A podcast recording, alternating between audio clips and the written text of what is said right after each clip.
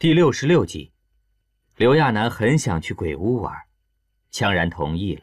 很快，刘亚楠坐的小车启动了。此时，刘亚楠不断对着外面的羌然挥舞手臂。进去一小段路后，刘亚楠发现自己的小车毫无征兆地停了下来。他赶紧屏住呼吸，心说：“这是要有吓人的东西出来了。”他紧张的脖子都僵硬了。然后就看见几个黑影向他走来，刘亚楠吓得叫了出来：“你们不要太过分啊！我知道你们都是人扮的。”那些人却没有停下动作，而是非常快速地跳到他的车内。刘亚楠只觉得嘴上一紧，有什么东西堵到了他的嘴上，他的四肢随后也被人按住了。刘亚楠到这个时候终于反应过来，这些人不是鬼屋的工作人员。他用力挣扎着，然后听见了杂乱的声音。那些人没有丝毫犹豫地扒起了他的衣服。刘亚楠的恐惧在这一刻达到了顶峰。在很近的距离下，刘亚楠看清楚了那些人的长相，不是什么穷凶极恶的匪徒，反倒是一波长得很漂亮的妹子。妹子们压低了声音对他解释道：“夫人，我们是来解放您的，得罪了。”随后。刘亚楠就觉得有什么喷雾似的东西喷到了他的脸上，他眼前一黑，就晕了过去。刘亚楠从昏迷中醒来，慢慢的坐起身，在脑子还没有完全清醒前，看见了坐在对面的野兽。野兽的表情很平静，看姿势好像是坐了很久一样。刘亚楠当下唉了一声，不知道这是什么情况，他就记得。自己在鬼屋，然后有人过来脱自己的衣服，还把自己弄晕了。一想到衣服，他吓得赶紧摸了摸自己身上，身上倒穿着衣服呢，只是那些衣服都很陌生。他一声不吭地从床上起来，打量着这个房间，很大的窗户，还有漂亮的窗帘，房间的布置非常女性化。在他的印象里。这个地方他绝对一次也没来过。他几步走到窗前，往外看了一眼，窗户对面居然是一片如碧玉般的湖水，湖水的两边还有很多垂柳一样的树木以及绿地青草。刘亚楠被眼前的景象弄迷糊了，扭过头去，充满疑问地看向野兽。他不敢去想那种可能。他视为亲人一样的野兽。绑架了他。两人都沉默着，没有人想打破这种静默。刘亚楠找了一把椅子，离野兽远远的坐下。哦，对了，现在这个人不再是野兽了，大家都称呼他青猴。迟疑了很久后，刘亚楠终于忍不下去了，就算逃避也没有用了。现在这种情况，他只能硬着头皮去面对这一切。虽然想明白这些后，他会很尴尬。怎么着，野兽也是因为爱慕自己才做出这种糊涂事儿的。这么一想，刘亚楠的心情更复杂了。野兽，我知道你的心情，可是你不该是这样的人。刘亚楠都觉得自己好像掉进了什么狗血的电视电影里了。这事儿还能再白痴点吗？他说话的时候。嗓音紧巴巴的，他都不知道该怎么开口了，这也太尴尬了呀！他这种小白菜似的笨蛋，也值得这么多人惦记？又不像当年世界上只有他一个女人，对吧？刘亚楠，我带你去看样东西。野兽打断了刘亚楠的话，站了起来，彬彬有礼地做了个请的动作。刘亚楠心里纳闷不知道野兽要给自己看什么。这是要给他惊喜，然后表白吗？在穿过阳光很充沛的走廊后，刘亚楠跟着野兽到了一个放映厅似的地方，里面的东西都已经准备妥当了。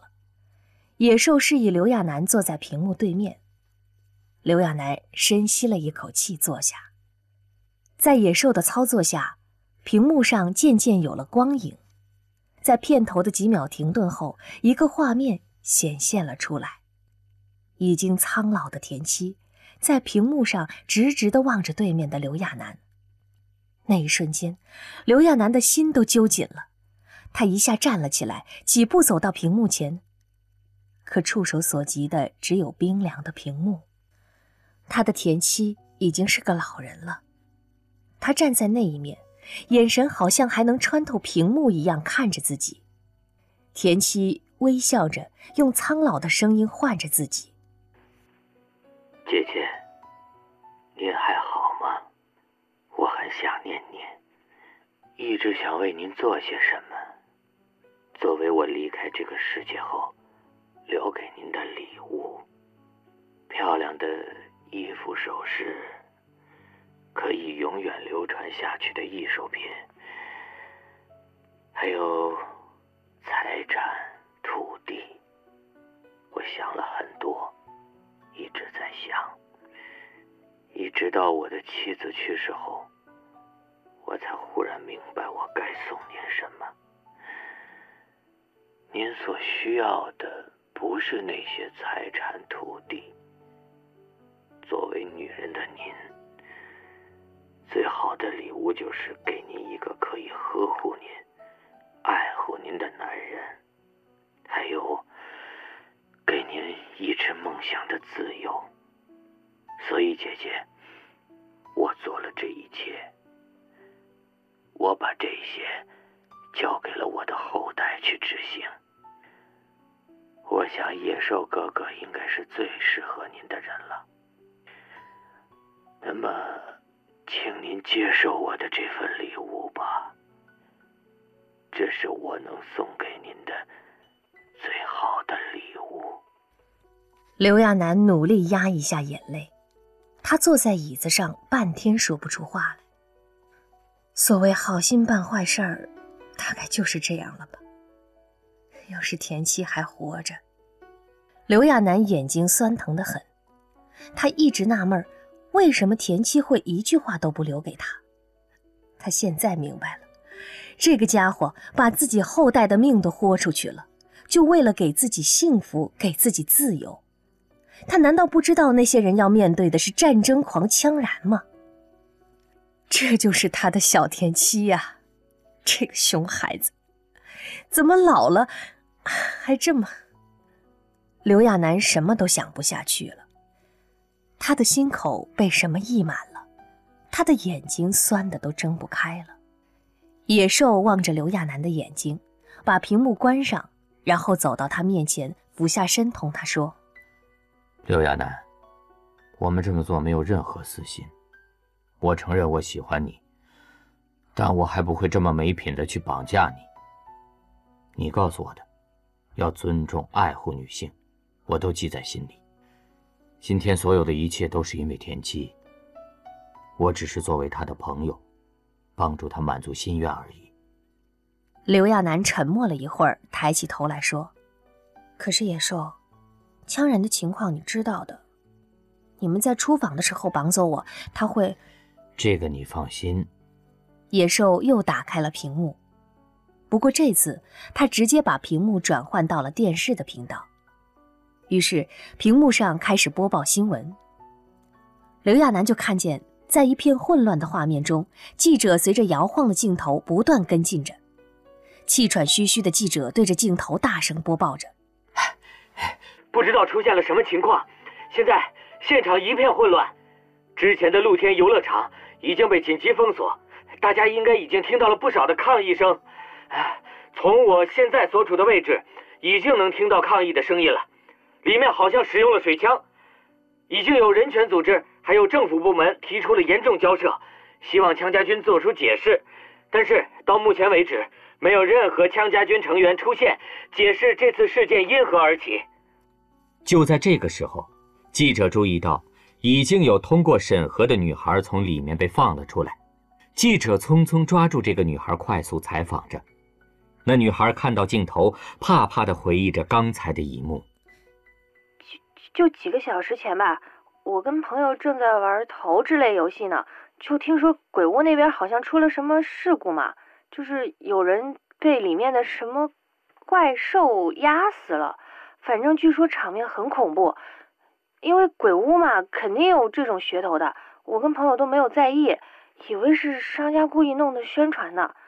嗯，没多久那些当兵的就来了。等我们说要走的时候，他们已经把路都封锁了。女孩身边的朋友也跟着插嘴说：“嗯，听说啊，好像是什么大人物死在里面了吧？不知道是被暗杀的，还是真的事故。哦，反正很恐怖的样子。我们每个人的身份都要经过核实，然后记录在案的。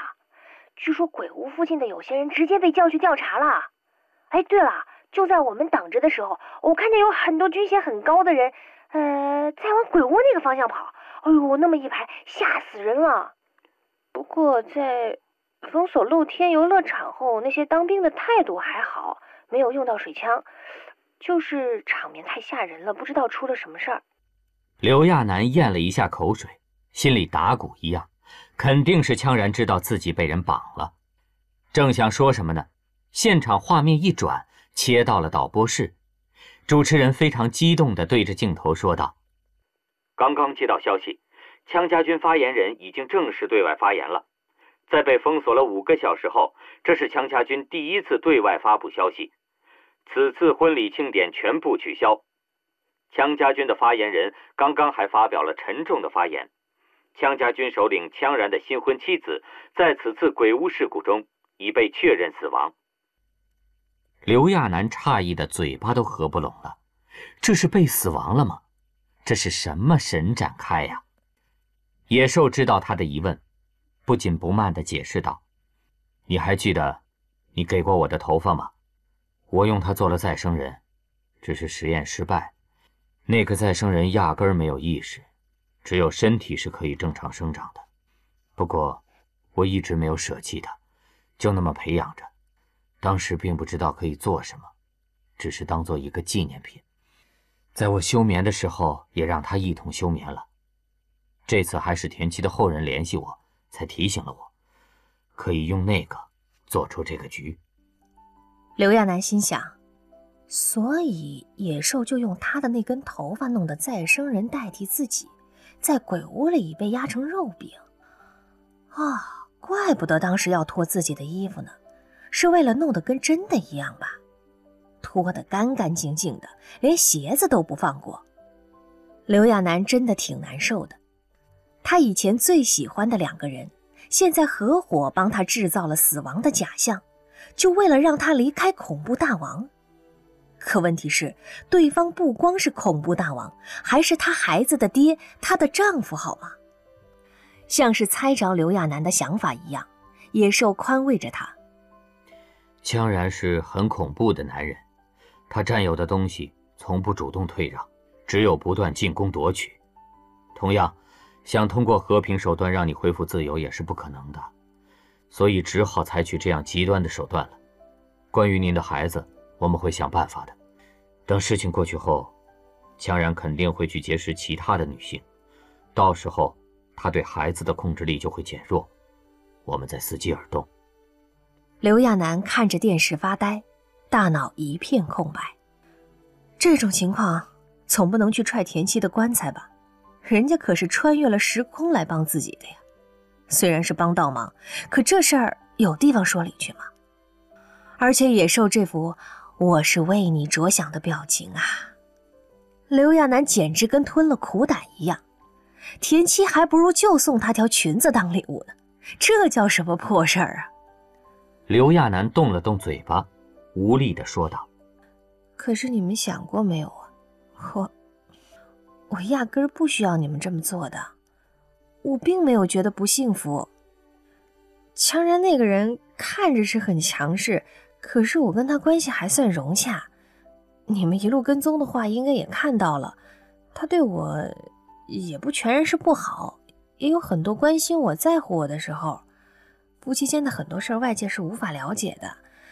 你们做这些真的是多此一举，在事态还没扩大前，野兽，你们别再犯错了，赶紧让我回去吧。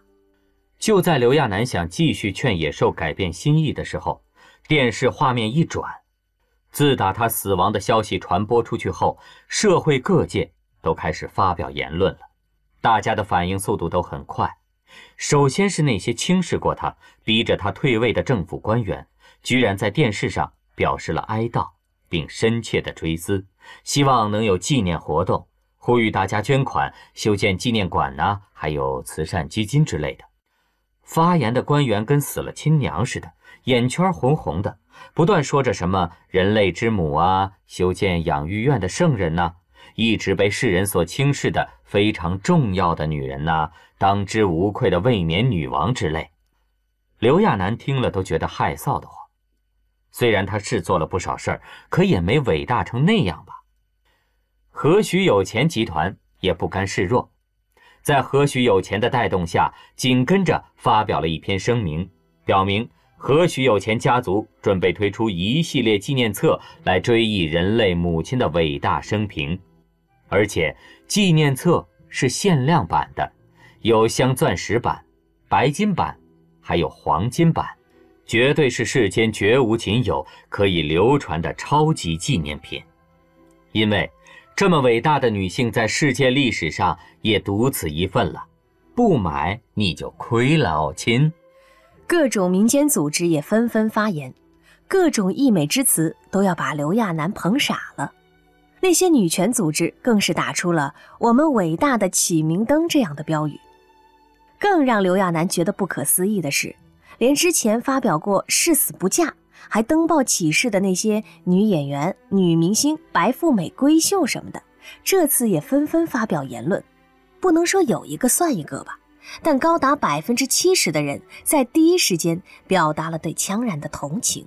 那个号称娱乐界第一美女的赵曼，对着镜头哭得梨花带雨的，不断说着：“孩子还那么小，又是新婚，我一想起来。”都觉得那是人间悲剧。作为刚失去妻子的男人来说，江然该是多么需要有人支持、安慰他呀！官只是在事发后十分钟才知道夫人去世的消息的，羌然并没有及时告诉他情况，一切都是由外围那些安保人员通知他的。官职赶去的时候，却没有见到羌然本人。场面混乱得很，安保人员聚集在一起，跟着那些鬼屋的工作人员移动着巨大的掉下来的装饰牌。那是一张狰狞的、露着獠牙的鬼脸，一般只会在小车路过的时候忽然探出头来吓人一下。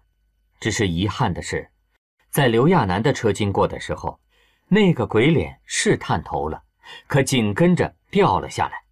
那重重的一块金属板子。正砸在刘亚楠的车上，等那些工作人员紧急找来工具，把巨大的鬼脸移开后，看到的就是那样一副惨不忍睹的现场。血早已经流干净了，那地上烂泥似的一滩，正是之前还见过的活蹦乱跳的夫人。饶是见惯生死的官职，却被眼前的一幕惊得倒退了一步。他迅速别过脸去，不舒服到了极点。官职甚至有些反胃，那血淋淋的一幕对他的刺激太大了。他带来的那些医疗人员早已经回天无力了，在那里站了几秒后，纷纷苦着脸蹲下去，最后做了几个抢救的姿势后，又无奈地抬起脸来。官职没想到现场能惨烈成这样，他忙挥手示意那些医疗组的人离开。其实早在过来前，他就预料到是这种情况了，不然安保人员也不会等他过来处理。官职脸色铁青地走了出去，鬼屋的经营者也被五花大绑的绑到了他面前。官职恨不得把人一脚踹死，这都什么事儿啊？这不要人命了吗？花好月圆的，硬是出了这样的事故。那个鬼屋老板也是吓得腿都站不直了，不断叫着饶命。见了官职，更是告饶似的解释道：“我们每天都会做检查的，真的没想到会这样，也也也太巧了。”官职懒得理他，一挥手让安保人员把这倒霉的小子带了下去。鬼屋外，本地的高官都被临时调了过来，整齐的排了一排。等官职出去的时候，那些人吓得脸都白了。所有人都在等着羌然的雷霆之怒。这个传闻中的恐怖战神，谁也不知道当他震怒的时候会怎么样。